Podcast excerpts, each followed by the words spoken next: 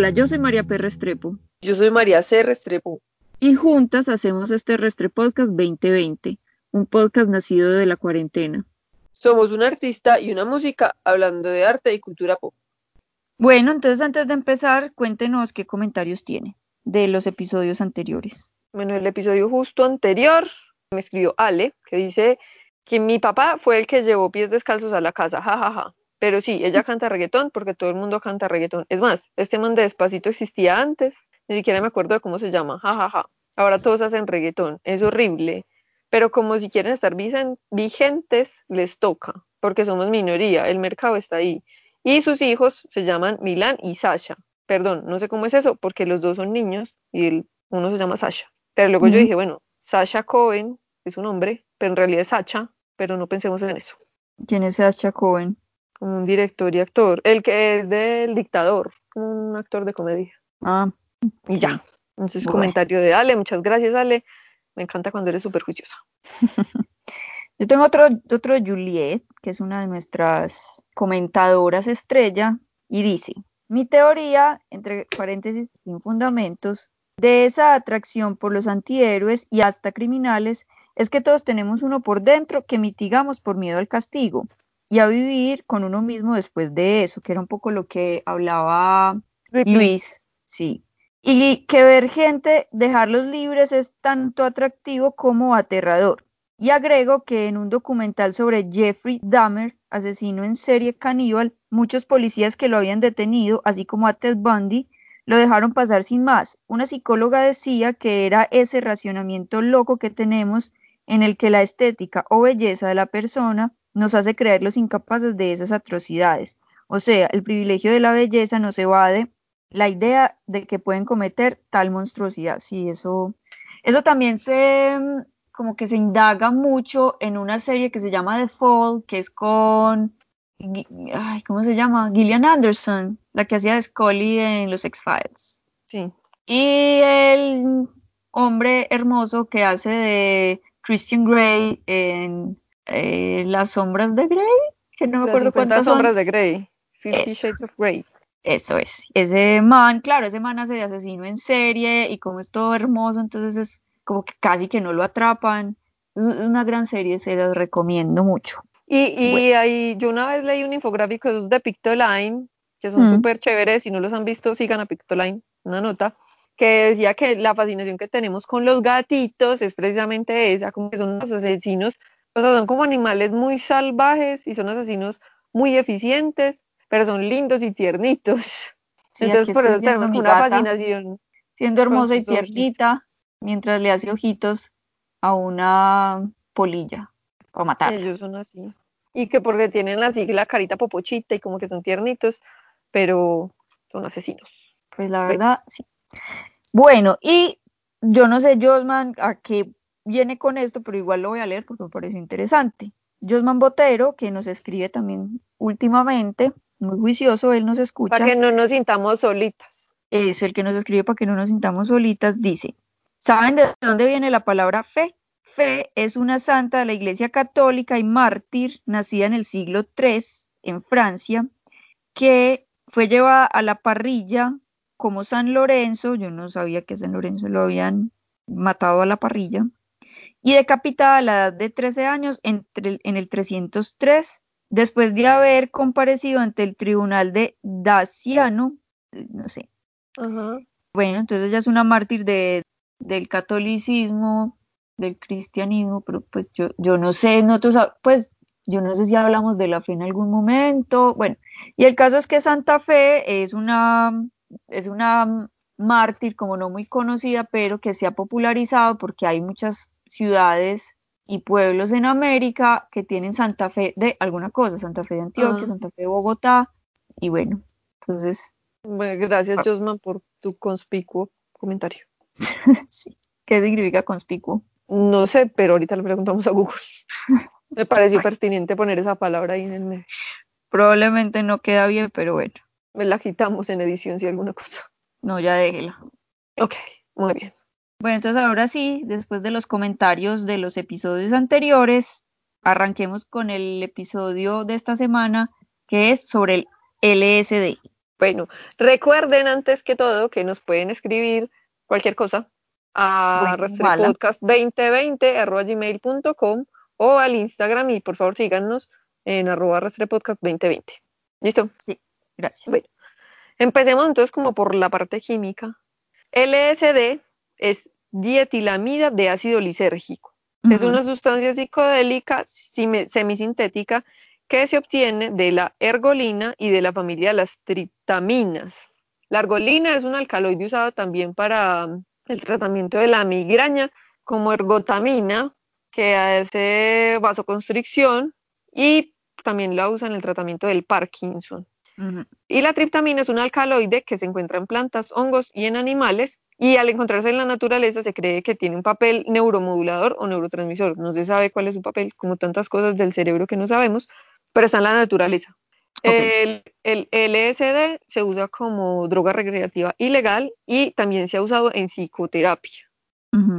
Listo. Esta sustancia fue sintetizada por Hoffman en Suiza en 1938 a partir del hongo del cornezuelo de centeno en busca de ergotamina, que ya dijimos que la ergotamina se usa para el tratamiento de la migraña, la vasoconstricción y el.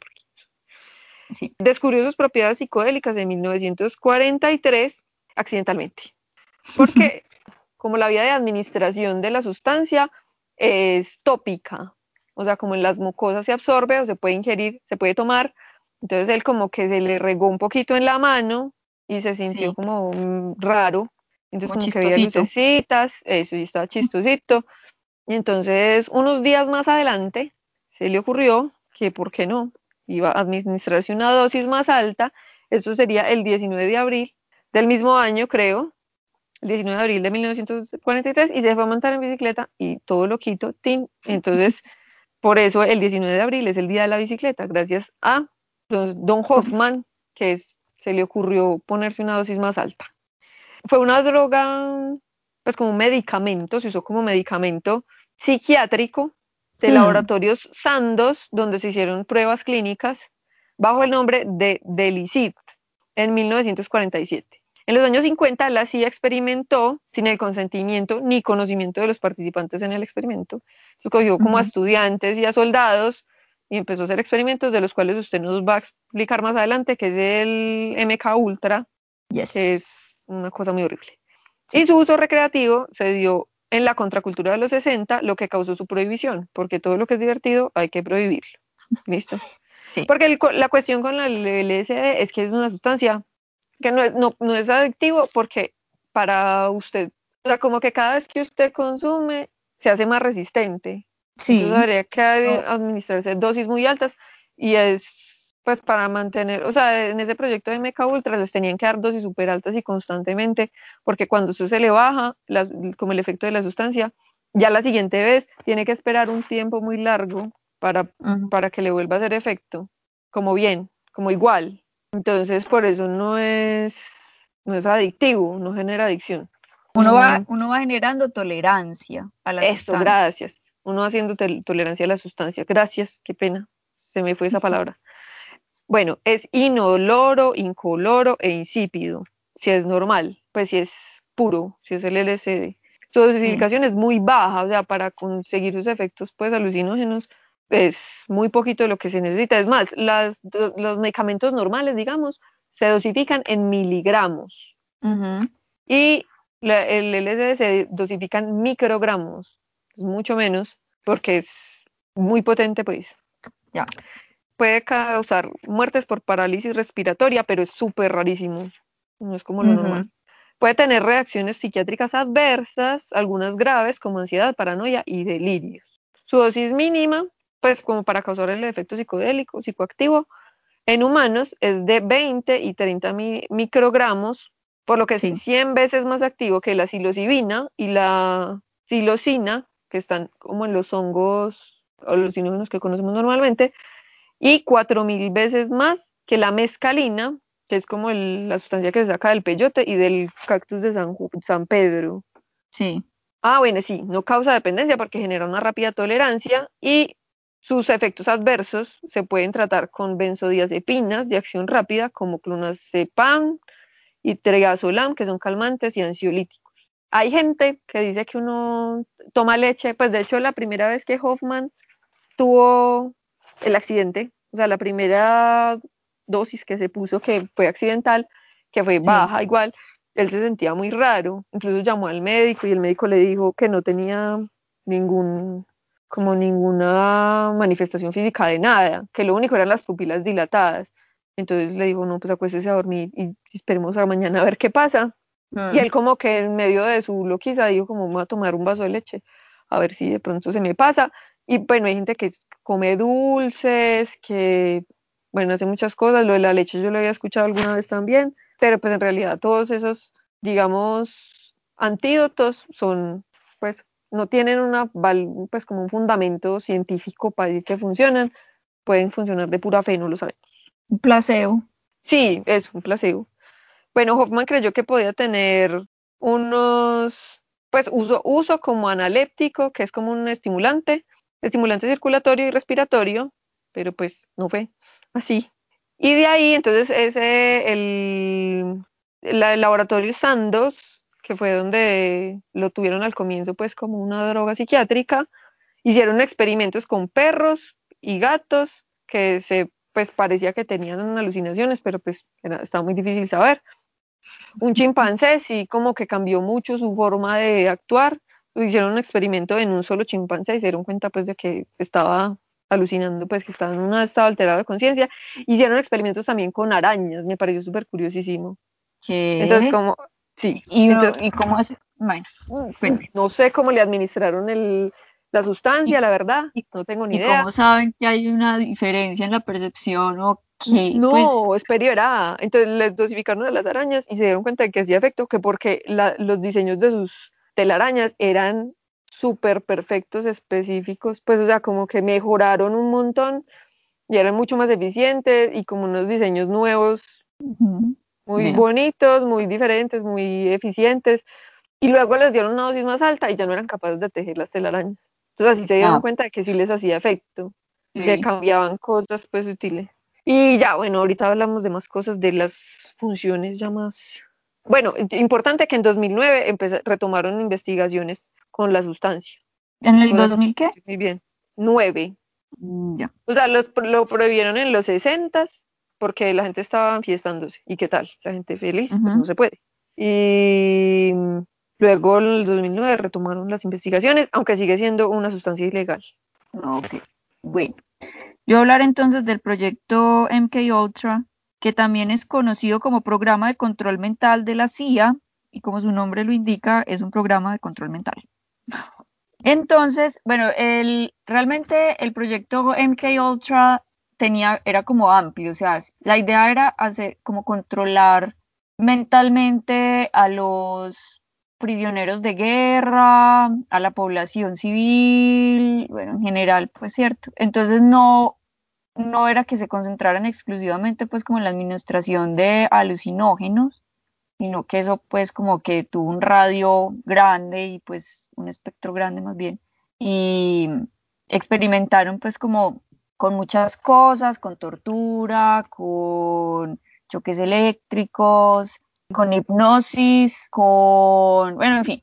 ¿Cierto? Es que eso era muy horrible, pues porque yo he escuchado y leído que, que los metían, por ellos estaban también pensando como ser un super soldado. Como, también hacía parte, sí. ¿Cómo es que se llama la película esa de Matt Damon? Como una trilogía. es una, sí, The Born Trilogy. Eso. Es como eh, eso, que querían hacer un super soldado así como que no supiera qué estaba haciendo y que le pusieran, ah, como en Zulander, que tenían como un gatillo, les ponían una canción gatillo para que hicieran algo, pero ellos no sabían que estaban lavados el cerebro, y entonces los metían como en unos cuartos que no tenían ningún estímulo. Sí, ya voy a hablar y les drogaban. Uy, no, Perdón. los primeros esfuerzos se centraron en el uso y potencial del LSD, ¿cierto? Que al final fue descartado porque se dieron cuenta que no, pues que el LSD realmente no, no tenía un uso práctico en el sentido en el que era muy impredecible cuáles iban a ser los efectos sobre la psique, entonces no sé. Sí, yo ahorita les voy a hablar un poquito de eso precisamente. Entonces ellos, bueno, el programa nació en 1950, fue sancionado en el 53 porque era súper ilegal, Mm, Y, pues- pero solo, no, pues que es que estaban drogando a la gente sin su consentimiento y sin que supieran que estaban siendo drogados. y, pero solo hasta el cin- 64 empezaron pues como a, pues como que se empezó a disolver y empezaron a bajar la actividad hasta que finalmente desapareció. Ellos, bueno, esta experimentación con el LSD pasaba por los, no, no tengo pues como todos los datos, pero pasaba como por el siguiente rango. Habían unos, unos experimentos que es lo que usted habla, que eran, que era en unos tanques de privación sensorial, entonces la gente se metía, que es como Esos que meten a, que se meten Homero y Lisa. Esos son los Los que se meten- Simpsons. esos son los que se meten Homero y Lisa, pero se metían pues a eso con, pues, habiendo consumido LSD. Habían otros que era pues como de hacer pues como experimentar ciertas actividades bajo eh, los efectos del LSD, pero digamos que lo más controversial fue el hecho de que ellos reclutaron de manera ilegal y sin consentimiento ni conocimiento de los pacientes a un montón de gente para hacer experimentos con ellos, sobre todo, sobre todo pacientes psiquiátricos. Entonces, hacían cosas horribles como tener a personas durante 77 días bajo los efectos del LSD o administrarle cantidad, por lo que usted decía ahorita, de que esos, esas dosis tienen que ser pues como súper bajitas. Pero no, esto le, le aplicaban como el 4000% de la dosis mínima a una prostituta y la soltaban en la calle a trabajar, entonces se pegaban unas enloquecidas horrible. Pero no me acuerdo más. Bueno, pero el caso era que eran personas como del común, ¿cierto? O pacientes psiquiátricos que no sabían qué estaba pasando con ellos, entonces muchas personas pues como que desarrollaron paranoias, desarrollaron psicosis, entonces, bueno, fue un programa muy controvertido, pues que, bueno, que ha alimentado muchas teorías de la conspiración, ¿cierto? Entonces también ahí hay un, una di dificultad como de separar la, la, realidad de la ficción, porque además pues ha inspirado un montón de literatura, de series, bueno, y yo me voy a concentrar particularmente en Stranger Things, temporada 2 de los Duffer Brothers.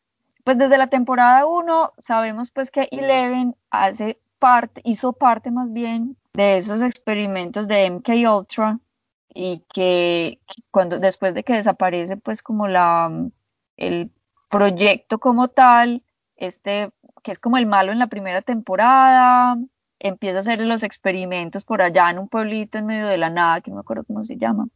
Y ya en la segunda temporada, en un episodio, standalone episode, horrible, en el, que en el que explican pues como todo el arco de Eleven, ahí nos explican que la mamá hizo parte del experimento como uno de los sujetos de prueba en el, de las que le daban un montón de LSD y lo, la metían en un tanque de privación sensorial mientras estaba embarazada. Okay. Y que por eso ella quedó así. Ah, bueno, y que después cuando tuvo la niña, la sometieron también como a un, a un proceso pues de choques eléctricos y ella quedó pues o sea, con el cerebro y la mente Frito. ya fritos, pues o sea, absolutamente inútiles y disfuncionales. Y bueno, esa Bueno, es, la conexión de Stranger Things con el MK con el LSD. y el Bueno, pero además de tener como, o sea, además de experimentar para el mal, digamos, Ajá. que la CIA es una megacorporación malévola también, No es no es corporación, una corporación, es pero es malévola igual. Bueno, también se, se buscaron como sus efectos terapéuticos y se encontraron. Entonces, Ajá. decía, pues se dice que puede, de hecho se usa en psicoterapia actualmente, Sí. ilegalmente, pero se usa en psicoterapia. A ver. Sus efectos terapéuticos incluyen trastornos pasajeros del afecto, alucinaciones, despersonalización y vivencia de recuerdos reprimidos. Su efecto entre- eh, empieza entre 30 y 90 minutos y durará más o menos entre 5 y 2 horas, depende de la administración. Y para la esquizofrenia se usó también, a pesar de que ahora más tarde les voy a contar la historia de Sid Barrett, pero Mm, para la esquizofrenia se ha usado porque el LSD actúa sobre los mismos receptores de serotonina y de glutamato que funcionan mal en la esquizofrenia. Entonces están haciendo experimentaciones pues como tratamientos a ver si descubren fármacos capaces de bloquear los efectos del LSD para poder tratar la esquizofrenia, que me pareció súper chévere. Ah, o sea, por contraste, está ayudando. Eh, no, sí, o sea, porque pues descubrieron la que los esquizofrenia en particular. Ajá. que lo mismo, que además ya habíamos hablado en el episodio de las enfermedades mentales y los, y los artistas, que, que la esquizofrenia pues es una, es una condición que no tiene cura, pues que se trata y se puede mantener bien, pero no tiene cura. Pero podría haber un tratamiento como más eficiente, más eficaz, si, si encuentran un medicamento que bloquee los mismos receptores del, que, que estimulan el LSD. Ya. Se ha tratado para, para adicciones, como para el alcoholismo, como analgésico en pacientes terminales de cáncer también, cosa que me parece muy chévere. Mm. A pesar de que es una droga ilegal, no sé qué. Sí, porque los opioides eh, son, son problemáticos. Pues la Claro. morfina. Y es una cosa muy tenaz, que es como con el alcohol, pues que es la droga por excelencia legal, ¿cierto? Pero pues igual es muy problemática. Y, o sea, los opioides son legales y se usan para tratar el dolor, pero son igual una sustancia problemática porque causa adicción y bueno. Y terribles las adicciones, sí. Sí, todo es horrible. Bueno, a pesar de que es una sustancia ilegal, no se considera delito consumir, tener ni comprar en pequeñas cantidades. O sea, El LSD. El LSD, sí. Hay un tema con el LSD y es que lo, lo mezclan con cosas o sintetizan cosas que se parecen, pero no son LSD. Entonces, mucha gente pues tiene efectos adversos porque creen que están consumiendo LSD y luego tienen un brote psicótico o alguna cosa, pero la cuestión es que no, o sea, como que todos los peligros de la sustancia no vienen de la sustancia en sí, sino de todos esos sustitutos que le venden a la gente como LSD y que luego no son LSD, entonces dispara cosas que no, pues como que...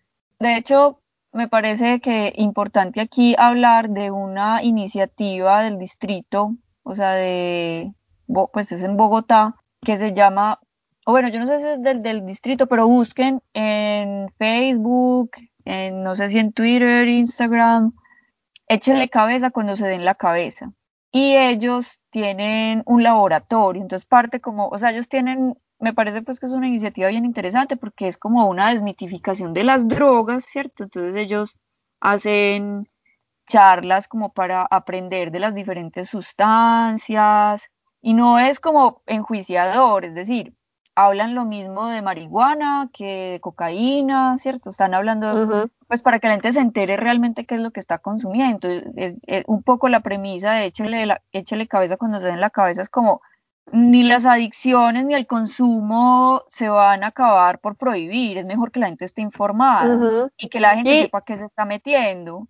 Entonces ajá, ellos tienen laboratorios al que uno puede, a los que uno puede llevar las sustancias, o sea, uno puede comprar el papel de LSD, llevarlo y ellos le hacen el, le hacen el análisis para ver si el contenido es efectivamente LSD o estos sustitutos antes de que usted se lo meta. Ya después de que le dicen como no, eso no es LSD, eso es yo no sé qué con no sé cuántas, y usted igual se lo mete, pues sí, ya ya eso es su problema. problema suyo, pero al menos usted ya está informado o informada. Sí, ya sabe qué es lo que tiene, pues qué es lo que va a hacer. Y sí, yo, yo tengo entendido que hacen, que en el Picnic Fest hay una carpa, entonces usted puede llevar sus poderes que lleve como para sí. testearlos antes de irse para la fiesta. Cosa que me parece muy chévere, pues porque también es muy pertinente tenerlo ahí en un ambiente en el que es muy difícil regular esas cosas, más porque usted dice, bueno, una botella de licor, usted no se la puede meter entre las medias, pero pues es que todas las sustancias más pequeñas pueden llevarse la enreda entre el pelo y ya, no les estoy dando ideas de cómo meter drogas a ninguna parte, por favor no lo hagan, listo. No, eso se trata más es como de, de saber pues que, que hay otras alternativas porque, porque yo siento que, que eso enjuiciar, prohibir, satanizar, realmente no ayuda en nada. Sí, No ayuda en nada a tratar a la- las adicciones, no ayuda en nada a prevenir el consumo y también me pregunto yo como, pues, o sea, la prevención del consumo realmente qué está logrando, porque por ejemplo, la satanización y la, pues como antipropaganda o propaganda en contra de la marihuana toda la vida fue como brutal y en este momento estamos entendiendo que es una medicina y que es muy positivo el uso de la marihuana para el tratamiento de un montón de dolores y de dolencias. Y es como, pues, y lo que usted decía ahora, y entonces son, ¿por qué unas sí y otras no? ¿Por qué la ujú, morfina sí la podemos consumir para paliar los dolores, pero la marihuana no, una cosa que hace mucho menos daño. Pues es de preguntarse, porque yo sé que hay, no los alcanzo a ver, pero yo sé que si eso pasa así, es porque hay intereses económicos de por medio y políticos. Ajá, claro, yo leí esta semana como, creo que están haciendo otra, una campaña pues como para legalizar la marihuana en Colombia, o en no sé en dónde, pues no sé si recreativo medicinal, bueno, no sé, una campaña como eh, como para cambiar una política pues en cuanto a la marihuana, y alguien decía como si es que si la marihuana, o sea, si legalizan la droga se acaba el narcotráfico, no quieren legalizarla porque se les acaba el negocio, pero pues obviamente si la legalizan la pueden controlar, pueden hacer que la gente se meta cosas pero es que el negocio del, el negocio del narcotráfico es, es horrible, pues, o sea, es horrible de grande, de monumental, realmente eso es lo que mantiene la economía. De lucrativo. Claro, eso es lo que mantiene las economías de los países americanos, incluyendo a Estados Unidos. Uh, incluyendo, o sea, hay una, hay una teoría de que cuando colapsó toda la economía estadounidense en el 2008, que no me acuerdo cómo se llamó, la Gran Depresión, cuando estalló la burbuja inmobiliaria, pero ese, esa caída de la, pues el colapso de la economía tiene un nombre que es parecido a la Gran Depresión de los 30, pero, tiene otro, pero es otro. El caso es que hay una teoría que dice que lo que salvó al país de verdad de una tragedia peor, o sea, de que de verdad llegaran al, al extremo del 29, 1929, es que el narcotráfico mantuvo a flote la economía. es que es una cosa muy tesa. Y lo mismo pasa Colombia, y lo mismo pasa con México, o sea, es lo que mantiene a flote la economía. Es Pero también es la violencia, pues. O sea, los países no, no, yo no estoy, yo no estoy diciendo, oh, qué chévere, estoy diciendo, o sea, hay muchos intereses económicos y políticos, y por eso, a pesar de que hay muchos muertos, hay mucha violencia, y hay una degradación social horrible alrededor del el negocio del narcotráfico, realmente no hacen nada efectivo, como legalizar la droga. Es una cosa muy tesa, además que, pues, digamos, el tema con la marihuana, que es, o sea, hay gente que, que se enloquece con la marihuana, pero también es la cuestión de que la marihuana que se compra es esa cripa que muchas veces la secan con, le echan pintura, o sea, le echan otras sustancias para que la gente sea más adicta, entonces, claro, eso dispara episodios de psicosis o pues, una cantidad de cosas, porque además, si usted pudiera plantar su propia planta en su casa y pudiera tener, controlar eso, o sea, si fuera legal y usted pudiera hacerlo en su propia casa, seguramente usted sabe que se está fumando, sabe cómo lo secó, sabe cómo lo sembró, sabe cómo lo alimentó, pero como todo es ilegal, entonces eso es una cosa incontrolable. Y obviamente hace mucho, mucho más daño a la salud mental, porque es gente adicta a una cosa que no sabe ni siquiera qué es.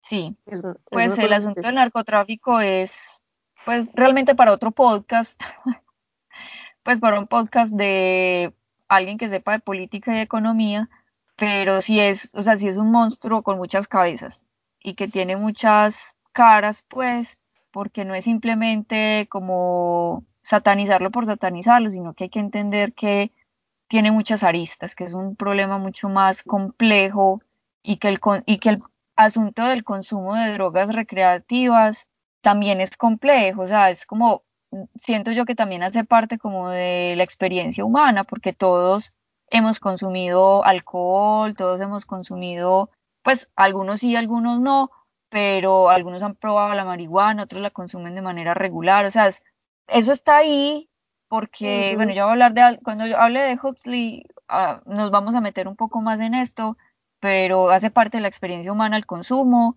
y satanizarlo, pues también, no sé, pues siento que son, hace parte pues como de esta ideología conservadora de derecha que tiene realmente unos intereses más oscuros que simplemente eh, abogar o cuidar la, el bienestar de la gente. Bueno, volvamos a leer el LSD. Entonces les voy a contar como cuáles son sus efectos físicos. Qué pena, nos fuimos como por las, ramas, como dijo Luis. A ver por qué rama nos vamos. Bueno, sus efectos físicos son entre otros y pues algunos tienen todos, algunos, algunos, algunos ninguno. Bueno, contracciones uterinas, fiebre, niveles elevados de glucemia, el erizamiento del vello, aumento de la frecuencia cardíaca, transpiración, pupilas dilatadas, insomnio, parestesia, que es como una sensación de hormigueo y de Ah, punzadas en, como en los dedos, en la piel, como en la piel. sí. Hiperreflexia, o sea, pensar mucho, y temblores. Los efectos psicológicos y en el ánimo varían de persona a persona, por eso todos esos experimentos eran como, pues, o sea, no nos No van a nos llevar a nada.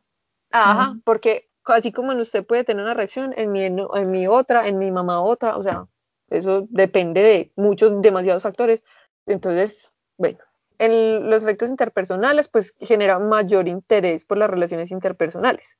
Puede, puede aumentar la sensación como de paranoia y de sentirse ignorado o herido por otras personas, pero en un ambiente terapéutico puede también generar confianza o reacciones paranoides en general.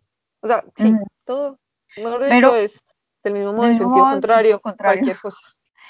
Pero yo sí tengo entendido que también se usa, me imagino yo que por ese, que por ese despertar el interés por las relaciones sociales, es, es usado también como en el, en el tratamiento de la depresión y del Claro. es, ¿cómo es? síndrome postraumático. Sí.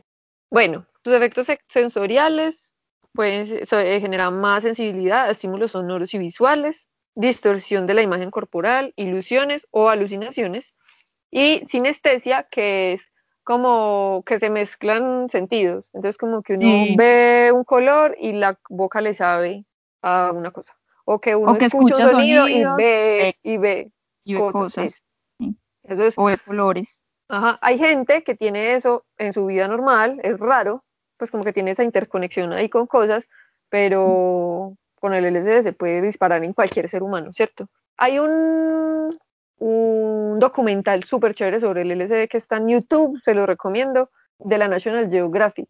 Y en ese, pues es como que entrevistan a Hoffman, que fue el descubridor de la sustancia, y Hoffman dice que en realidad nosotros para vivir nuestro, nuestro día a día y para ser seres funcionales tenemos como un filtro que nos quita, que nos quita estímulos. Entonces Sí. que cuando nosotros consumimos LSD, lo que hace el cerebro es como quitar los filtros, entonces las alucinaciones no es como que usted está viendo algo que no está, sino cosas que están, como la energía de las cosas que están normalmente, pero que el cerebro las bloquea para poder ser funcional. Porque de hecho hay una, pues hay un movimiento ahí todo extraño, de hecho hay una película que no me acuerdo cómo se llama. En todo caso es con Bradley Cooper y es como de una droga que los hace súper eficientes. Limitless eso. Sí. Es una, una película aburrida, a mí no me gustó, pero pues es más o menos una cosa así, como que sean microdosis de LSD para ser mucho más creativos, para estar mucho más presentes, para, pues como que están utilizando la, la sustancia para tratar de ser más eficientes en el día a día, pues. Entonces, bueno, lo que dice Hoffman es eso, como que nos quita el filtro, entonces vemos cosas, porque pues no es como que usted vea un dragón rosado que pasa volando, no, sino que es como que se ven fractales, la luz se percibe diferente, los sonidos diferentes, los sabores diferentes, pero en realidad no es como una distorsión total de la realidad. Incluso, bueno, los efectos adversos son pocos si la sustancia es pura. De hecho, hay una leyenda urbana que dice que unos muchachos se drogaron con LSD y se quedaron viendo al sol y se quedaron ciegos. Ay, no. Pues como antipropaganda que le hicieron a la cosa, pues por, en los 60 para que la gente no se drogara. Sí. Se decía que podía ser mutaciones en los cromosomas y pérdida irreparable de la lucidez. Pero estas cosas que se decían no se pueden corroborar. O sea, en realidad nada de esto pues estaba pasando, solamente eran como antipropaganda. Sí puede causar psicosis en pacientes que tengan predisposición. Ahora les voy a hablar de Sid Barrett, que tuvo un episodio, pues que tuvo el fin de su carrera musical, pues y de su lucidez en ese camino.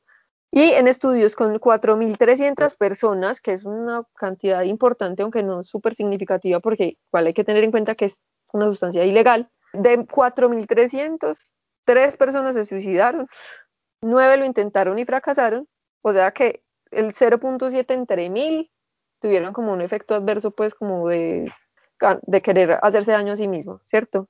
Ajá, sí. Y hubo 2.3 accidentes en cada mil participantes del estudio. O sea, en realidad los efectos adversos son súper chiquitos si la sustancia es pura. Todo lo, el problema de esto es que lo mezclan con otras cosas. O sea, como que la gente tiene episodios psicóticos y se quiere tirar por la ventana, pero no porque la sustancia los haga alucinar y perder la cordura, sino porque está mezclada con otra cosa que le salta al taco. Y, pues sí, pero en realidad no es que nadie pierde pues como su sencillo de la realidad, solo la realidad. Es como ponerle un filtro nuevo a la realidad o quitarle filtros a la realidad, que era lo que decía Hoffman. Eh, y en Netflix hay un documental que no sé cómo se llama, no me acuerdo, yo lo vi, que es como un montón de gente famosa hablando de sus experiencias con el LSD. Es súper chévere porque le dan unos consejos y le cuentan la historia de cómo fue que la primera vez que lo hicieron y qué les pasó y qué no hacer y qué hacer, que es chévere también porque es como quitarle el tabú de esto es una cosa terrible del diablo y decir como, bueno, es una cosa normal, en todo caso tengan estas precauciones en cuenta para que sus pues su experiencia sea agradable y no vayan a tener un problema, no vayan a terminar haciendo una locura. Súper chévere, se lo recomiendo les quedo viendo el nombre porque no me acuerdo y no se me olvidó mirar. Bueno, si quiere termine esto de contarnos sus historias, ahorita hablamos de Sid Barrett. Bueno, vamos a ver entonces con qué sigo. Voy a seguir con Huxley. Sí, por favor. Bueno, Aldous Huxley, que ya hemos hablado de él porque es el autor de Un Mundo Feliz o A Brave New World. Bueno, él experimentó, como él tenía una mente científica, a pesar de ser filósofo y novelista, pues él le gustaba hacer experimentos porque tenía una mente científica.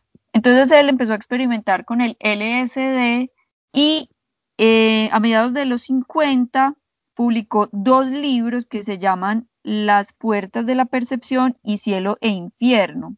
En ese libro describe los cambios en las percepciones sensoriales y en la conciencia, los cambios en la conciencia que experimentó, ¿cierto? Más tarde, en Cielo e Infierno, empieza como a, mm, hablar como de consideraciones fundamentales alrededor de la naturaleza de la experiencia del, pues como del alucinógeno, de la sustancia, ¿cierto? Porque él sentía, él decía que cuando había experimentado con el LSD, él se había visto a sí mismo o sentido a sí mismo como un ser, ser intemporal, ¿cierto? O sea, como que había sido capaz de percibir su, su ser más allá del yo, más allá como de la como de lo que nos ata pues como a la materia, un poco lo que usted estaba hablando ahorita de que de lo que decía Hoffman que lo que hace el LS es como quitar barreras y podemos percibir otras cosas del universo que si percibiéramos todo el tiempo no podríamos vivir. Pues, o sea, piense por ejemplo en los esquizofrénicos, quizás ellos están viendo cosas que están ahí todo el tiempo y por eso no pueden funcionar. Imagínense eh, también esos experimentos de MK Ultra con gente que estaba drogada durante dos meses seguidos, pues, ¿cierto? No podían funcionar bien. Pero entonces esto pues como que le permitió a él, o sea, esa, esa caída, digamos, de los filtros en la percepción le permitió a él como acceder a su yo más espiritual, si se quiere, o energético, yo no sé. Entonces él, en el segundo libro, que es Cielo e Infierno, habla como de lo, como las implicaciones de eso, ¿cierto? Como de esa percepción. Él, él lo considera una experiencia visionaria y siente que captar el mundo de esta manera tiene una, un papel fundamental en la historia, en la formación de los mitos y de las religiones y en el proceso artístico creador. O sea, él sentía que era necesario para el proceso, pues, para la experiencia de vida en este, en este plano como seres humanos, acceder en algún momento a este tipo de percepciones pues como diferentes. Mm, que lo incluso Hoffman, el mismo Hoffman con otro señor que no me acuerdo cómo se llama, creo que yo siempre soy la que les debe datos, lo siento. Escribieron un ensayo, un libro que se llama El camino a Eleusis.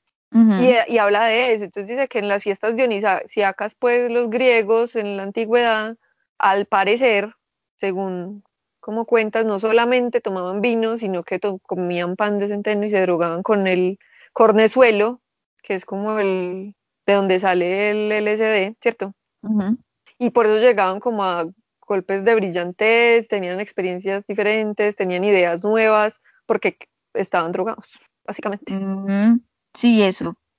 Entonces el Huxley ve el valor de las drogas alucinógenas en el hecho de que permiten que las personas como comunes y corrientes accedan como a la capacidad visionaria que tienen los místicos, los santos, los grandes artistas, que era, mm, digamos, era algo que tenían más claro mm, civilizaciones que, entre comillas, nosotros pues creemos que son, entre comillas, más primitivas, pues, o sea, como que los indígenas tienen claro, pues, como que este tipo de experiencias crean una conexión distinta con la existencia, con la experiencia vital de estar en este mundo, con la naturaleza, con el universo.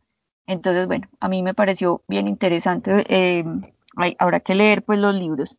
Importante es que Huxley murió el 22 de noviembre de 1963. Él tenía cáncer de laringe, ¿cierto? Entonces él ya pues lo habían desahuciado, él ya estaba pues como con cuidados paliativos y cuando él ya se iba a morir, pues él le dijo algo como en clave a su esposa y su esposa, a pesar de las reticencias de los médicos, le inyectó una dosis, o yo no sé, pues, él decía que le inyectó una dosis de LSD y él se, o sea, él hizo ese paso de este plano a la muerte en un viaje de LSD. Eso me pareció súper chévere. Pues como no sé, bacano. Solo, una persona como Huxley ah, decidiría morir de esa manera. No, cualquiera, pues como entregarse a la inmensidad. sí, pues. pero yo no creo que cualquiera realmente.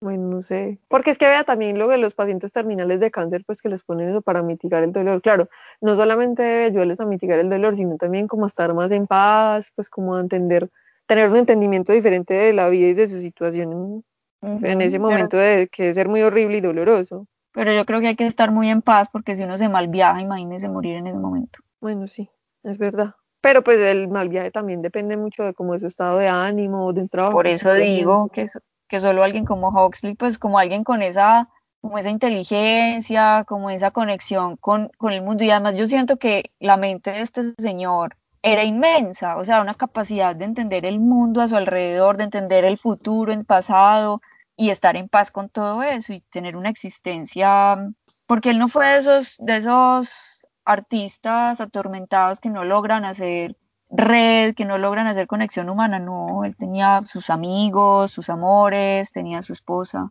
bacano. Bueno, sí, sí, y también está el caso, les puedo hablar en este momento si quiere, de Sid Barrett, que es como el otro caso, el otro lado. El otro extremo, es. El otro extremo, que Sid Barrett. Caro Rendón nos pidió hace ocho días que habláramos de Sid Barrett y este es el momento de hablar de Sid Barrett, pues porque su proceso, su proceso de salud tuvo mucho que ver con el LSD. Pues resulta que Sid Barrett pues fue el fundador y primer guitarrista de Pink Floyd. Él trabajó como en el primer, en el primer disco y luego empezó a consumir mucho LSD y se le saltó el taco, básicamente. Pero Sid Barrett, pues tenía, primero, al parecer, obviamente, como hablamos en el episodio de las, las enfermedades mentales, son difíciles de diagnosticar. Entonces, se dice que tenía una esquizofrenia, pero es posible que también tuviera Asperger, que es como una forma de autismo. Una forma de autismo, si está en el espectro autista en realidad no, pues muy difícil saber, pero el señor este se droga con LSD, mucho LSD, y además consumía Mandrax, que es un medicamento sedante hipnótico depresivo del sistema nervioso central. What? Eso fue como, fue como una combinación ¿Qué le pasa? de... Sí, sí. Entonces, esa combinación de factores hizo que él se fuera, pues fuera perdiendo la cordura lentamente hasta que él ya no pudo más, pues, o sea, ya Incluso después de grabar el primer disco de Pink Floyd, pues, le buscaron un reemplazo. Él estuvo al mismo tiempo que David Gilmour, pero a la final, pues él en realidad no podía hilar su mente. Entonces, a ver, perdón, pero venga, o sea, él tenía, perdón, él tenía una predisposición de alguna manera, una o algo así. O esquizofrenia aparentemente. Y eso aunado a mezclar dos sustancias terminó llevándolo a perder la cordura. Sí, porque es que en mis lecturas yo eh, leí que, que, el, que puede ser bueno el efecto, pero del LSD para la esquizofrenia, pero si se trata, o sea, si es como no en una fiesta, sino como en un tratamiento con un psiquiatra, con un psicólogo, en psicoterapia, puede ayudar. Sí. Pero pues el man no estaba haciendo nada de eso juiciosamente, él se estaba drogando para estar y Ajá. Y además consumía de Mandrax, que es una cosa tenaz también, aunado a su esquizofrenia, entonces pues él fue perdiendo la cordura. Su última canción con Pink Floyd se llama Juke Band Blues, en la que él hace como una, pues como irónicamente se despide y explica que él ya no se encuentra aquí, sino en otros planos mentales, lejos de las personas mundanas. Más adelante la banda escribiría I Wish You Were Here, que es dedicada a él. Ah, sí, qué Sí. Y Shine on You Crazy Diamond, que de- deletrea, pues, o sea, tiene las siglas, pues tiene las, ini- las iniciales, ¿cómo se dice? Es un- como un acróstico, digamos, más o menos, de. SID. O sea, S-Y-D, Shine on You Crazy Diamond. Ah, Y bueno, a la final él terminó, trató de hacer una carrera solista con ayuda de los de Pink, pues como de sus ex compañeros en Pink Floyd. No lo logró, pues en realidad él estaba ya muy desconectado de la realidad y terminó volviendo a la casa de su mamá, donde se- pues su mamá lo cuidó pues hasta el final.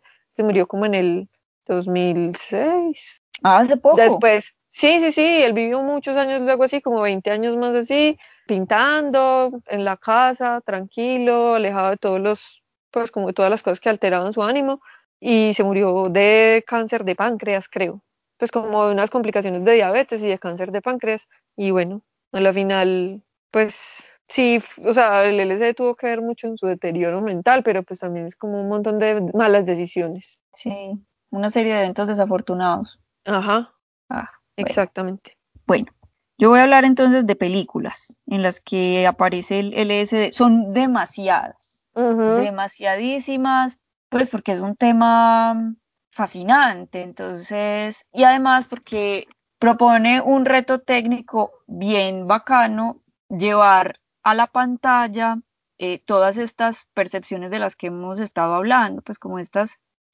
alucinaciones visuales, auditivas que causa el consumo de la sustancia. Entonces, bueno, lo han intentado muchas veces. No voy a hablar de todas, o sea, hice como un- una selección muy arbitraria, pues. Entonces voy a empezar hablando de una película de 1980 que se llama Estados Alterados, es de ciencia ficción y terror, y está basada en una novela del mismo nombre, escrita por Paddy, y este nombre lo voy a pronunciar horriblemente mal, Chayefsky, Chayefsky o Chayefsky. Ok. Dato curioso, el man estuvo involucrado pues como en la producción de la película, pero al final cambió tanto todo respecto a, a su libro que el man mm, se enojó y dijo como no, no, él fue, el- él fue como, o sea, él trabajó en la película como asesor técnico, pero en un momento ya como terminando la película dijo, no, esto no me gusta, todo es horrible y se fue. Entonces la película le, le dio el crédito a un seudónimo del man, pero no al man. Entonces se, dice pues que la película está es- inspirada en la, en la novela, no es una adaptación de la novela, o sea, es así de diferente. Novela que a su vez está inspirada en la vida de un señor que se llamaba John Lilly. Búsquenlo porque la vida de este señor es cualquier cosa menos aburrida. John Lilly fue un científico loco que se dedicó a hacer experimentos con LSD y ketamina, se pegó una enloquecida, y voy a usar la palabra enloquecida porque el tipo estaba, era loco. No, pero es que sí, sí, sí, es que sí, está bien. Se le perdona. También hizo, también hizo experimentos en tanques de privación sensorial, drogado, pues, o sea, bajo los efectos de la ketamina, bajo los efectos del LSD. Y el tipo tenía como la idea de que la percepción que tenemos de la realidad es lo mismo que la realidad, o sea, como que determina las, las personas que somos. Entonces él se hacía como, yo no sé si con hipnosis o qué, pero se hacía como unas, programaciones antes de consumir la sustancia para devolverse en la escala evolutiva. Entonces él. Se, entonces, pues Lili, Lili se metía, eh, no sé, el LSD y se convertía en un hombre mono, en un, no sé, en un neandertal, en un homo erectus, yo no sé.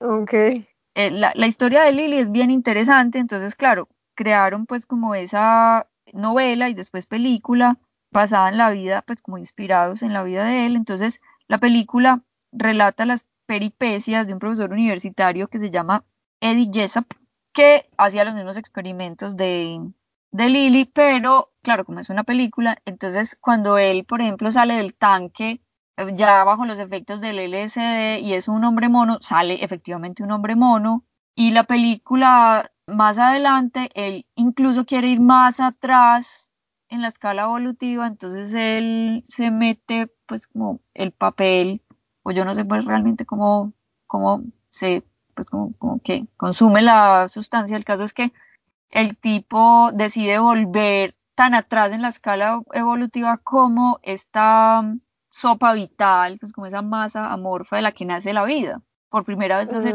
miles de millones de años. Y entonces él no sale del tanque como persona, sino como una masa y amorfa, y su esposa es la que tiene que volverlo otra vez persona. Una bella y la bestia con LSD y eh, ciencia ficción contemporánea. Ok. me, me interesó, no la he visto, me interesó, yo creo que la voy a ver. Otra película que no me he visto, pero que me, pues, pero que aparece en todas partes y es muy insistentemente. Yo sé de la existencia de la película desde que salió en el 2018, Climax, de Gaspar Noé, un director pues como muy interesante, a la vez controversial y famoso. Se dice que es un terror musical, suena okay. por, lo, por lo menos interesante. Okay. Que cuenta la historia como de unos bailarines que después de mm, como de unos ensayos, de ensayar, se van a como, como de farra pues, y resulta que alguien le echa LSD a la sangría que se están tomando y todos empiezan a mal viajarse mal. Entonces la película es pues como que narra como las ocurrencias, las cosas que pasan y esto empieza pues como a ir de mal en peor. Bueno, hay que verla. Datos interesantes de la película es que fue filmada en orden cronológica en solo 15 días y que solamente hay tres actores, de resto son bailarines profesionales que no tenían experiencia como actores, o sea, son actores naturales, de manera que gran parte de la película es improvisada. Ni siquiera lo ensayaron, la, ensayaron, sino que eso, grabaron todo.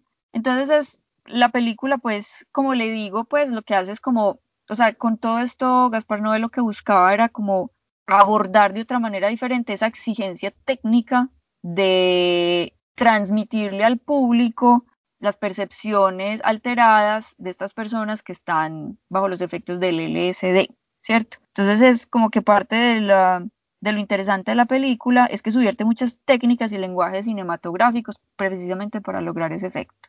Ok. Bueno, en Apocalypse Now, que me la... No, espere que, que ahora que estaba hablando usted que le echaron a la sangría LSD, hay una película que se llama The Men Who Stare at Goats que es, además, yo no la he visto, una amiga me habló de ella, que es con George Clooney, Jeff Bridges, Ewan McGregor, Kevin Spacey y Robert Patrick. O sea, tiene una, una un reparto chévere. Sí. Y es, bueno, es la historia pues como de una cosa, es como que están tratando de hacer unos espías psíquicos que se desaparezcan, pues como que se puedan hacer invisibles y puedan ver cosas a la distancia. Una cosa toda loca, pues. Y por allá los atrapan o atrapan unas, atrapan unas cabras y como unos pueblerinos pues de la zona donde están haciendo experimentos como en Irak. Y entonces para salvar a las cabras y a la gente pues que habían secuestrado, le echan el al agua y a la comida en la prisión. Ok.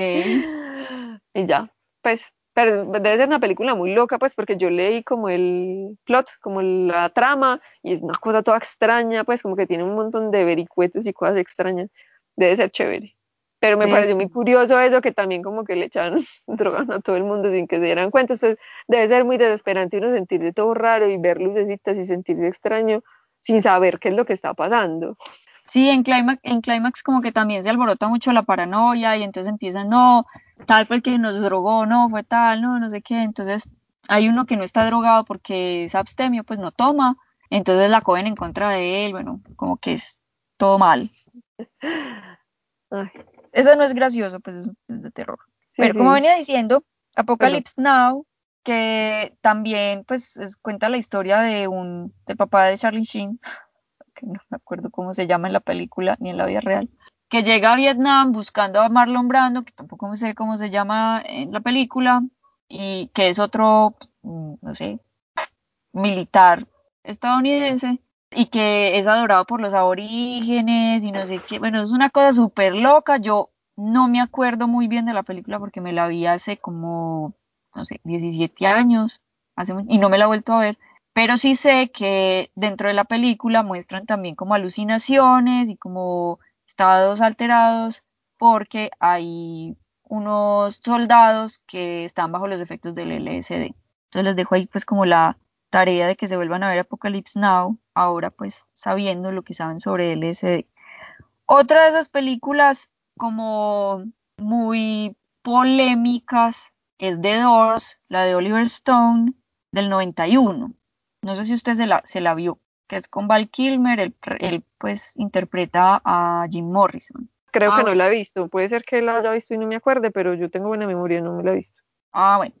Bueno, el caso es que esa película fue muy polémica porque pues una representación como muy, a ver, como que la interpretación de Val Kilmer fue muy elogiada y toda la cosa, pero como que la representación de la película de la figura que es Jim Morrison fue muy pobre porque lo volvió como un psicópata ahí que era como todo, pues como un adicto ahí, un drogadicto ahí, que no, pues como que dejaron muy de lado el lado humano del man y pues sí que el tipo era un poeta y un artista y se concentraron solamente pues en el uso de las drogas y que era súper conflictivo.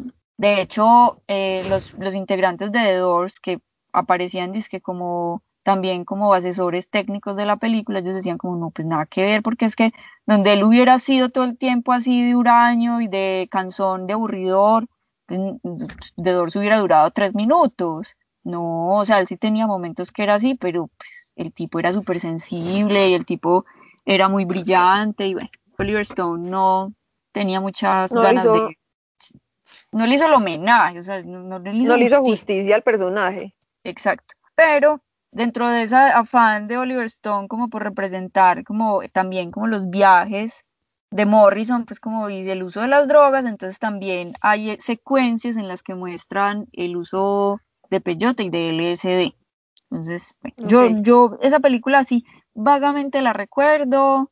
A mí sí me gustó pues también porque me la vi cuando estaba muy joven y no tenía pues tampoco como la estructura mental para decir Jim Morrison esto o aquello, ¿cierto? Pero sí me acuerdo que me parecieron muy brutales pues como las secuencias como de los viajes de LSD y de Peyote. Sí. Bueno, voy a hablar de dos que son, las dejé para el final porque son mis favoritas. Fear and Loathing in Las Vegas Miedo y Asco en Las Vegas de Terry Gilliam, que, era un director. esa película. Tú, de Terry Gilliam es raro, pero chistoso, porque el tipo pues era Monty Python. Bueno, entonces esta es una, esta es una comedia negra de 1998 que fue un fiasco comercial, pero inmediatamente se volvió una película de culto. Es adaptada de una novela del mismo nombre de Hunter S. Thompson. Y bueno, fue adaptada pues y dirigida por Terry Gilliam y es la historia de Gonzo y Raúl que son interpretados por Johnny Depp. Johnny Depp y Benicio del Toro, pero es muy charra pues, o sea, es muy graciosa. Eh, bueno, realmente las críticas están 50-50. Pues como no, parce, ¿qué es esto? Esto no, no, no, tiene como, esto no va para ninguna parte, los personajes no tienen arco, o sea, no aprenden nada, tan idiotas e imbéciles son al principio como al final. Y lo único que hacen también es la gracia de la película. O sea, a mí, a mí me gustó, pero es raro esa película, uno la ve, es como, uy, esta gente que... es que pareciera que la hubieran grabado bajo los efectos del LSD. Sí. Entonces, entonces bueno, el, Gillian hace como la tarea de como demostrarnos los, los diferentes estados de la mente en las diferentes sustancias que ellos consumen, porque consumen de todo, de todo, de todo. Entonces, hay una secuencia que es con LSD, realmente no me acuerdo cuál, porque es que son, esto es una película demasiado saturante y abrumadora, porque todo el tiempo hay alucinaciones, todo el tiempo hay distorsiones de la realidad, de pronto, o sea, muy al principio, por ejemplo, el man le toca parar en la mitad de la carretera porque lo están rodeando unos murciélagos gigantes. Bueno, eso es el principio, o sea, cuando el tipo todavía ni siquiera está tan drogado. Imagínense, ya al final hay un cocodrilo y los echan de los, de los hoteles porque no hacen sino destrozar todo. También por allá hay, un, hay una secuencia en la que eh, Benicio del Toro le mete mm, pues no sé cómo droga a una muchachita que es menor de edad y entonces van y la dejan tirada por allá en un, en un hotel. Bueno, a pesar de, mm, del claro machismo y de la falta de ética de, este, de estos dos sujetos y entendiendo que no van a aprender nada durante la película, les recomiendo Miedo y Asco en Las Vegas. Es muy chistosa y visualmente súper interesante. Bueno, gracias. Y para cerrar mi intervención, pues, dejé lo mejor para lo último, el viaje de Brad Pitt en Once Upon a Time in Hollywood. Bueno, la historia... No, espera que yo tengo que decir una cosa muy importante aquí. Sí. Porque a él le dan supuestamente un cigarrillo con LSD.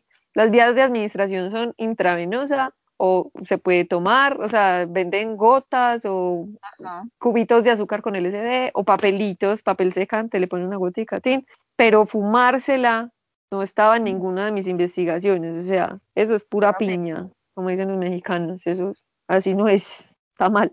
Ya, fin de la intervención. Bueno, claro, hay una cosa que se llaman los efectos especiales y permite que en las películas pasen cosas que no Y no suceden en la vida real. Eso no es un efecto especial, en realidad no investigaron para saber cómo de verdad se le iba a Pues, meter el... Por ejemplo, Leonardo DiCaprio no, no encendió en llamas a una, a una mujer en una piscina, no, eso no pasó. Ok. Pero Y fue una- una gran escena, todos nos reímos y nos sentimos Es mal de reírnos, pero fue una gran escena. Ay, no, es demasiado buena esa película. Bueno, el caso es que Brad Pitt, bueno, entonces esto es muy chévere porque hay una, pero no me acuerdo cómo se llama, el que la formuló, hay como una, eh, un principio en el cine y es, si uno muestra un rifle en algún momento, o sea, si hay un momento en el que a uno le muestran un rifle, después hay que usarlo. Y entonces eso pasa con él, con este cigarrillo. Este cigarrillo van y lo plantan por allá como al principio de la película, cuando él se encuentra como una de las primeras veces con esta chica que es hippie y hace parte de la familia Manson. Y por allá al final, cuando como bueno, ya se está acabando la película y todo muy bien, trin, y el man sale y se fuma su cigarrillo untado de LSD. Y después cuando vuelve a la casa y empiezan, o sea, ya me gustó mucho también como, como disloca la expectativa Tarantino, pues que además es un maestro en manejar ese tipo de cosas y subvertir los tropos del cine, como los lugares comunes del cine, o explotarlos para volverlos una cosa inesperada. Entonces el man se fuma, se fuma el LSD y nosotros no vemos lo que está percibiendo Brad Pitt, sino que lo vemos a él en el Sí. viaje Ay, es y muy es chistoso. muy gracioso porque entonces él, claro, él, él está percibiendo distinto sus manos, está percibiendo distinto el abrelatas y cuando entra este man y le dice como soy el diablo y vengo a hacer los asuntos del diablo, él es como, es real, eso está pasando de verdad. Y el otro como, Ay, ¿qué?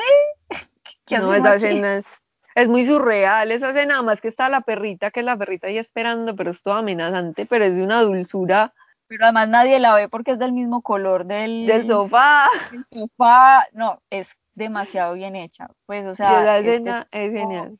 eh, sí, o sea, se ganó ese, eh, a él le dieron un Golden Globe por el, Por el papel de No, no, no. secundario.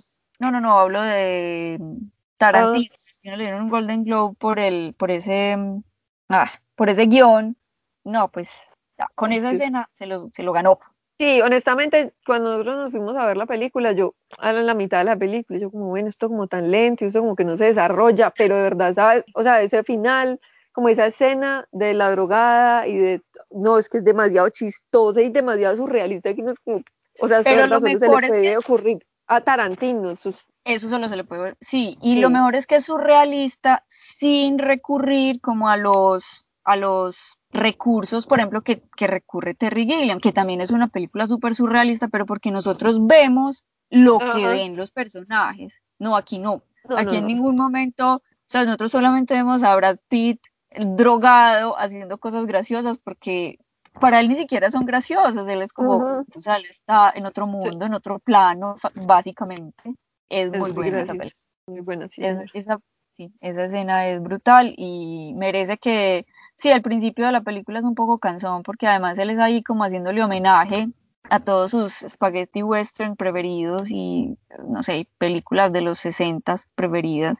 Y uno que no es un erudito en cine es como, ah, ya, pues sigamos con la historia. Entonces al principio sí es un poco lento, pero vale la pena, pues porque al final es magistral. Sí, además que ese, ese dueto ahí, pues Leonardo DiCaprio y Brad Pitt es un éxito. Sí, afortunadamente. O sea, afortunadamente tuvieron química y lo hicieron súper bien porque eh, eso es lo que, lo que mantiene como anclada ahí la, la, la tensión en la película. Pero bueno, el caso es que cierran con una escena con LSD y es eh, maravilloso, fascinante. Muy bien. Y bueno, eso era todo lo que tenía para hoy. Bueno, no, espere que hay canciones también dedicadas al LSD. Este no mencionó. Ah, no, eso es lo que yo tenía. Eso es lo que yo tenía para hoy. Está la chacarera del ácido lisérgico, que es una canción de Lelutier. Escúchenla, es una campaña pro LSD. En serio, ellos hablan de la expansión de la conciencia. Es una canción seria, a pesar de que es Lelutier. O sea, no es una parodia, no es una sátira, es una canción muy seria sobre el LSD. La chacarera del ácido lisérgico. Y está Lucy in the Sky with Diamonds, que es una canción de los Beatles, que es LSD Ah. metida en el medio. Y en, cuando el pánico satánico por allá en los 90 decían que eran, que eran satánicos y que eran no sé qué, y en realidad es una canción sobre el LSD. Y bueno, yo escuché, eh, hay un mito, como, como un cuento, eh, que es sobre la niña, una niña de los zapatos rojos. Sí. No me acuerdo cómo se llama el cuento. En todo caso es de una niña que tiene zapatos rojos. como unos zapatos embrujados que la hacen bailar hasta morir, le tienen que, para poder que deje de bailar, le tienen que cortar los pies. Sí. Entonces hay como varias teorías al respecto. Una es como que una epidemia de tarantulina, una cosa así. En todo caso era como, no sé si ustedes han escuchado el cuento de la machaca, aquí como en el campo colombiano, al menos en los Andes. Hay un mito ahí que hay un bicho que es muy feo que se llama una machaca, que si encontramos una foto sin derechos, que podemos poner en el Instagram, la ponemos porque es un bicho feo y grande, si fue madre. Es grande, muy grande, o sea, mide 10 centímetros o más. Hay más pequeñas, pero son grandes y es como una cabeza de hormiga con unas tenazas gigantes, pero el tamaño de un pulgar. O sea, no, no, no, es un bicho muy feo. En todo caso, dicen que si uno lo muerde una machaca, uno tiene que ir y tener sexo por 24 horas para que no se muera. O sea, hay que ir a machacar, de ahí su nombre. Entonces la tarantulina, es que no me acuerdo cómo se llama la enfermedad. En todo caso, como que la, uno le pica una tarántula y le dan como un escosor y un pico, pues y entonces la forma de zafarse de ese ardor era bailando. Pero aparentemente tiene más que ver como con que eran paganos. De hecho, de ahí nació la tarantela, que es un baile, pues como una danza italiana, que como eran paganos, entonces como que su forma, encontraron su forma pues de manifestar sus tradiciones antiguas bailando pues y haciendo estas danzas. Pero yo, yo había escuchado, todo esto viene a que yo había escuchado que era posible también que se hubiera debido a una intoxicación por el cornezuelo del centeno, que ya sabemos que de ahí sacaron el LSD, entonces que la gente estaba alucinando y bueno, eso puede tener que ver también, según mis investigaciones y gracias a Julián, que es un gran investigador médico, que es posible que también se haya debido a eso porque puede causar como una sensación de ardor en las extremidades, incluso o sea, puede, puede causar amputaciones, pues porque como que afecta la circulación en las extremidades. Entonces puede tener que ver también con eso, pero en realidad no sabemos. Obviamente es como un medio mito, pero un medio mito que se regó, pues porque es una historia de un pueblo en el que la gente... No, pero eso sí es verdad. La epidemia del baile es verdad, o sea, eso pasó en la vida real y hasta el día de hoy no hay explicación y así como empezó, terminó. O sea, Empezó una mujer bailando en la mitad de la plaza y unos meses más tarde ya, medio pueblo estaba bailando y después se fue quitando, pues se fue, sí. Pero, era una cosa que se murió mucha gente pues, de, agotamiento, que por ejemplo esa primera mujer pues ella no se murió, pero la tuvieron que llevar obligada a la casa porque ella seguía bailando y seguía bailando, pero ella tenía los pies en carne viva.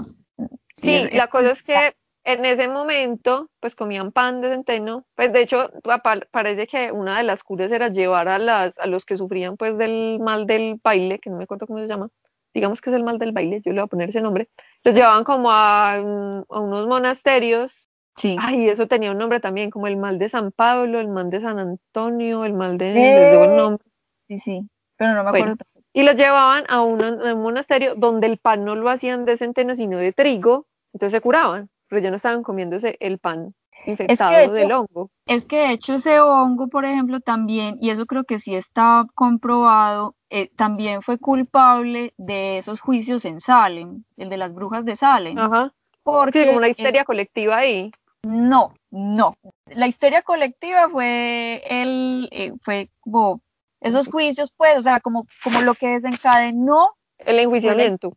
Fue, o sea, la, sí, no, a ver, a ver, yo cuento la historia más bien y ahí me entienden. Resulta que las hijas del pastor empezaron a tener alucinaciones y se sabe que es porque consumieron ese hongo que le da al centeno y entonces estaban teniendo alucinaciones.